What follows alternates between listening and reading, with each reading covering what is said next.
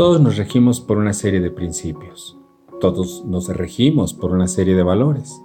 Estos valores y estos principios nos han dado una conciencia sobre lo que es bueno y lo que es malo, lo que es permitido y lo que está prohibido.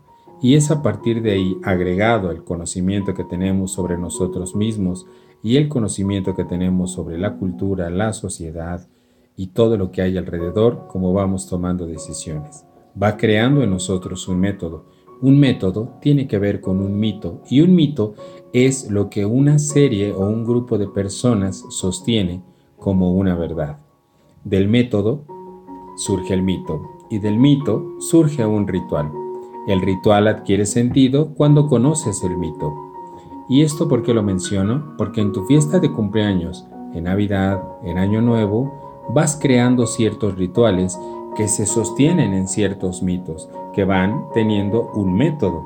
Entonces, el método es el modelo que tú sigues para obtener un resultado. El método tiene que ver con aquello que tú quieres alcanzar. Pero vamos a ir un poco más lejos. ¿Cómo está tu vida? ¿Desde dónde estás tomando decisiones? ¿Conoces cuáles son tus principios? ¿Qué tan consciente eres tú de tus valores? ¿Y qué tan claro tienes aquello que está prohibido y que está permitido? Porque eso eso es justamente lo que está configurando tu vida. Si actualmente los resultados que tienen que tienes no te están dando satisfacción, debes de observar tu método. Recuerda, el método es aquello que te está conduciendo a un lugar.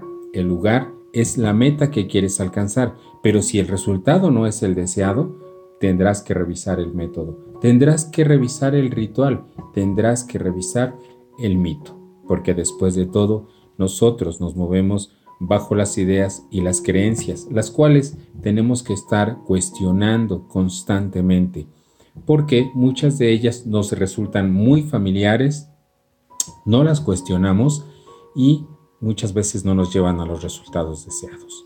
Así es que, ¿cuál es tu método para resolver la vida?